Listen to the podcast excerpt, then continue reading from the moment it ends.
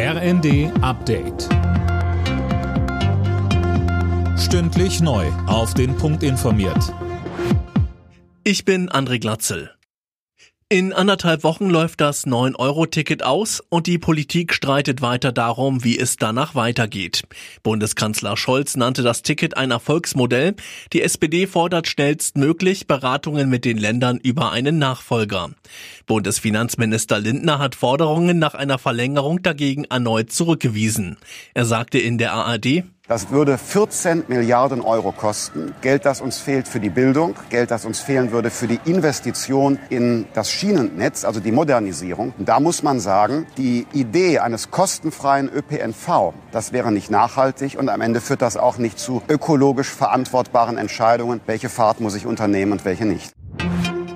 Auch Arbeitsminister Heil will die Bürger angesichts der Preisexplosionen mehr entlasten. Wie, das soll bis Anfang September entschieden werden, sagte er auf dem SPD-Landesparteitag in Mecklenburg-Vorpommern. Die Linke fordert unterdessen in der Rheinischen Post 1500 Euro Wintergeld pro Haushalt.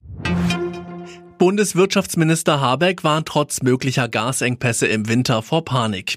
Ohne jegliche Gaslieferungen würden die deutschen Gasspeicher für eine Versorgung für etwa zweieinhalb Monate ausreichen, sagte er bei einem Bürgergespräch. Doch dass kein Gas komme, das werde nicht passieren.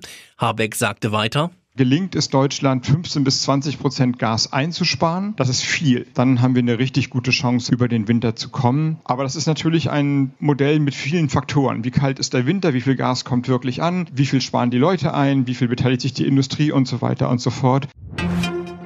In der Fußball-Bundesliga marschiert der FC Bayern zum Saisonstart weiter vorne weg. Dank eines souveränen 7 zu 0 in Bochum bleiben die Münchner ohne Punktverlust und sind Tabellenführer. Zuvor trennten sich Frankfurt und Köln 1 zu 1. Die Sprintstaffel der Frauen hat bei den European Championships in München nochmal Gold gewonnen. Sie setzten sich in der 4x100 Meter Staffel durch. Außerdem wurde Julian Weber Europameister im Speerwerfen. Alle Nachrichten auf rnd.de